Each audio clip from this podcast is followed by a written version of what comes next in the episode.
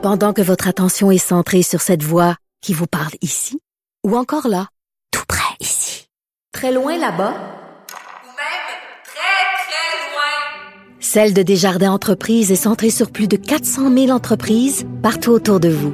Depuis plus de 120 ans, nos équipes dédiées accompagnent les entrepreneurs d'ici à chaque étape pour qu'ils puissent rester centrés sur ce qui compte, la croissance de leur entreprise.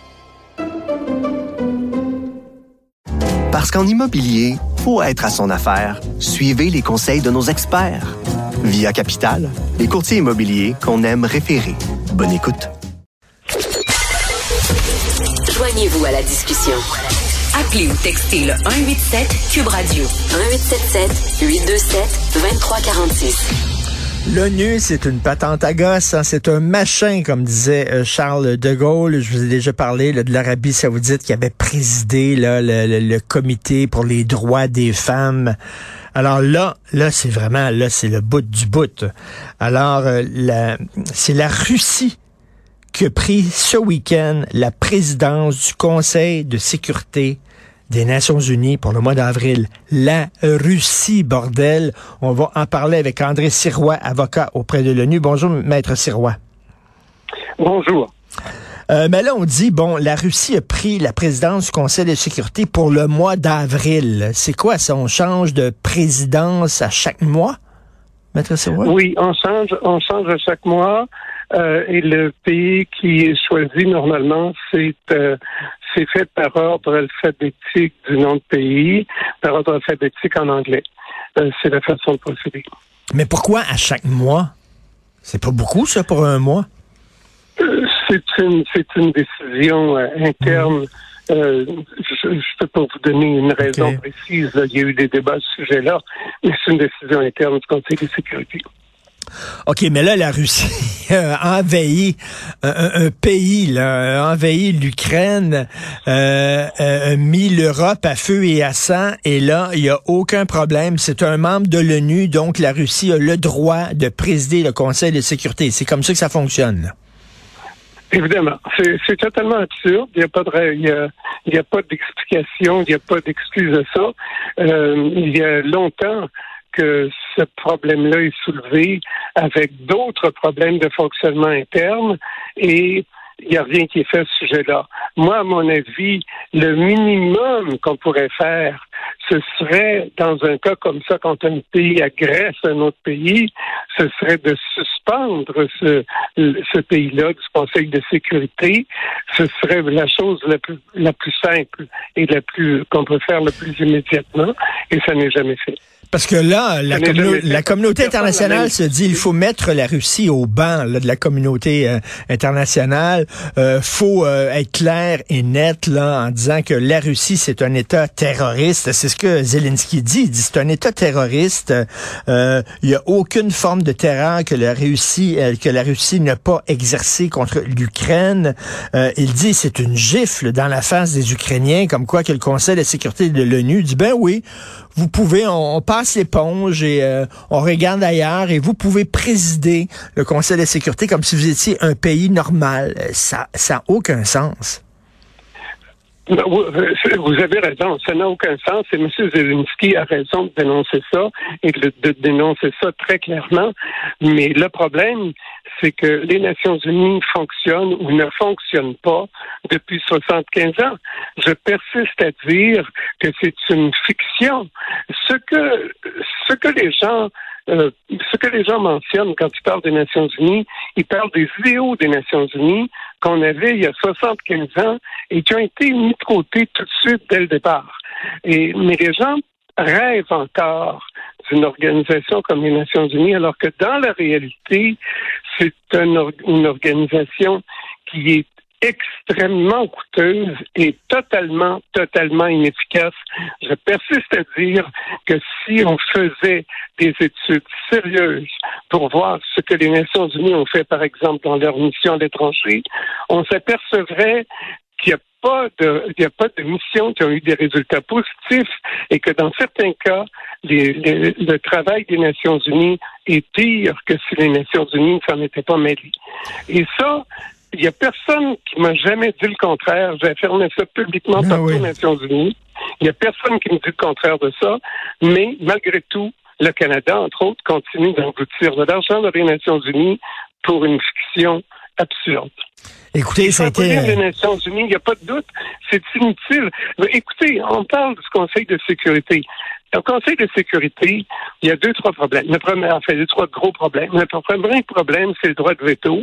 Euh, là, il y a deux, deux types de droits de veto. Mais mettons, les, des pays comme, il y a cinq pays qui ont un droit de veto, y compris la Russie. C'est-à-dire qu'en ce moment, les Nations Unies peuvent même pas prendre de résolution, quelle qu'elle soit, au sujet de l'intervention de la Russie.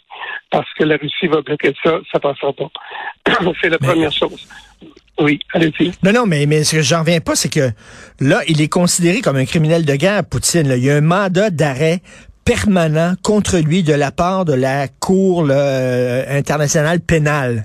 Euh, mais d'un autre côté, on ferme les yeux et on fait comme si la Russie était un pays comme un autre. Et comme dit euh, le ministère, le ministre euh, lituanien des Affaires étrangères dit la Russie euh, qui livre une guerre brutale à l'Ukraine ne peut diriger que le Conseil de l'insécurité. Puis d'ailleurs, elle a été nommée, la Russie, présidente du Conseil de sécurité le 1er avril. Moi, je pensais que c'était un poisson d'avril. Je pensais que c'était une farce. Non, non, c'est, pas une farce, c'est parfaitement vrai. Le- un des problèmes des Nations Unies, c'est que l'idéal, l'objectif de départ, c'était d'essayer d'éviter que, que surviennent d'autres guerres comme la Deuxième Grande Guerre mondiale dont on sortait à ce moment-là. Le but, c'est d'éviter une nouvelle guerre comme ça ou une nouvelle guerre, point. Et on n'a jamais, on n'est jamais arrivé à des résultats pour ça. Et par conséquent, on ne devrait pas avoir, comme là, la Russie en train de présider le Conseil de sécurité, la Russie qui est un agresseur reconnu, condamné par la terre entière, qui arrive à faire ça. Il faudrait expulser les Nations, la Russie du Conseil de sécurité, la suspendre, faire quelque chose, et personne ne le fait, pour la bonne raison que la Russie a un droit de veto. Alors, quelle que soit la résolution prise sur le Conseil de sécurité, la Russie va dire non, ça ne s'applique pas à moi. Il faudrait carrément l'expulser et dire non, c'est une mesure d'ex- d'exception. On vous expulse, puis on essaye de prendre du travail pour régler Mais- ce problème-là. Mais là, j'imagine la réaction des gens du euh, Conseil euh, pénal international là, euh, qui doit dire, ben c'est complètement fou. On vient d'émettre un mandat d'arrêt pour crime de guerre Mais- contre Poutine.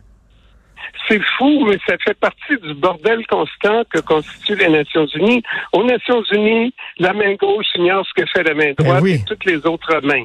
Alors, c'est la confusion totale. Comme avocat, je peux vous dire qu'aux Nations Unies, vous pouvez trouver un règlement et un règlement qui dit le contraire dans tous les cas pour n'importe quoi.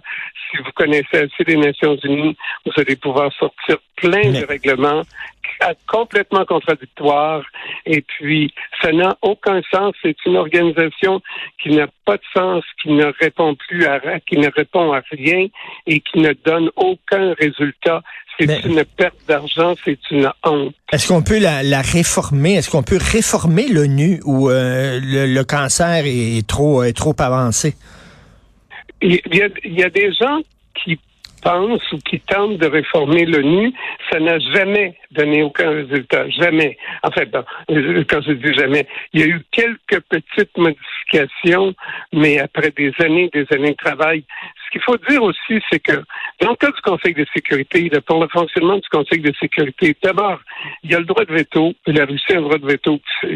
Ça s'arrête là. La Chine aussi a un droit de veto, je vous le rappelle. Et puis d'un autre côté, à part le droit de veto, où on peut bloquer carrément les résolutions, il y a ensuite, si jamais il y a une résolution qui est adoptée, quand même, le moyen de bloquer ça, c'est A, de ne pas mettre d'argent. Alors là, pour ce qui est des promesses d'argent, c'est toujours pareil. Tous les pays promettent des montants faramineux. Dans la pratique, il y a très peu de pays qui payent. Un des rares pays qui paye tout le temps au rubis sur l'ongle, c'est le Canada. Le pays paye les yeux fermés. Il ne contrôle pas l'argent qu'il envoie et c'est dilapidé et le Canada continue de payer. Bon, de l'autre côté, il y a d'autres pays qui ne payent jamais, qui annoncent des fonds et qui ne payent jamais. On calcule que ça va bien quand vous avez entre 40 et 45% des montants promis. Euh, si vous avez 40 et 45% on calcule que c'est un succès. Les autres pays ont fait toute la publicité, tout le tapage pour se montrer généreux et ne mettent pas un sou là-dedans. D'autre hmm. part, il y a aussi moyen de faire traîner le travail de telle sorte que ça donne aucun résultat. Je vous donner un exemple avec le Timor oriental. les Nations unies ont adopté une résolution euh, en 1976, avril 1976, au sujet du Timor oriental, demandant à l'Indonésie de se retirer immédiatement du Timor oriental. La réunion, on disait aussi que le Conseil de, sécurité demeurait saisi de cette affaire-là. La, la résolution suivante, c'est 23 ans plus tard, en 1999. Entre-temps, il s'est rien fait et l'Indonésie reste au Timor. Et à ce moment-là, on a décidé de faire un référendum et le, les Timorais ont gagné le référendum. Et après ça, pendant trois ans, l'Indonésie est restée là en train de massacrer les gens. J'étais là, je travaillais mhm. là-bas pour les Nations Unies et j'ai dû me faire évacuer d'urgence ah, parce que je devais être exécuté le lendemain. J'avais un document en main montrant que je devais, mon nom était sur la liste d'exécution du lendemain. Alors, c'est et ça, malgré une résolution adoptée, là, on était rendu 25 ans plus tard. C'est absurde. Si vous êtes en train de mourir de faim et que le Conseil de sécurité ou les Nations unies adopte une mesure, 25 ans plus tard, si vous êtes en train de mourir de faim pendant une sécheresse au Sahel, ben, vous serez plus là 25 ans plus tard, c'est clair. Incroyable. Donc, euh, ça fait longtemps que c'est totalement désorganisé, que ça ne sert à rien, et on voudrait, on voudrait démontrer par l'absurde, l'inutilité de l'ONU, qu'on s'en prendrait pas différemment, nommer la Russie à la tête du Conseil de sécurité. C'est hallucinant. Merci beaucoup, maître André Sirois, avocat auprès de l'ONU. Et euh, j'imagine que malheureusement et heureusement, on va devoir se reparler parce qu'il va en avoir d'autres des niaiseries comme ça à l'ONU. Merci, bonne journée. Merci. Merci.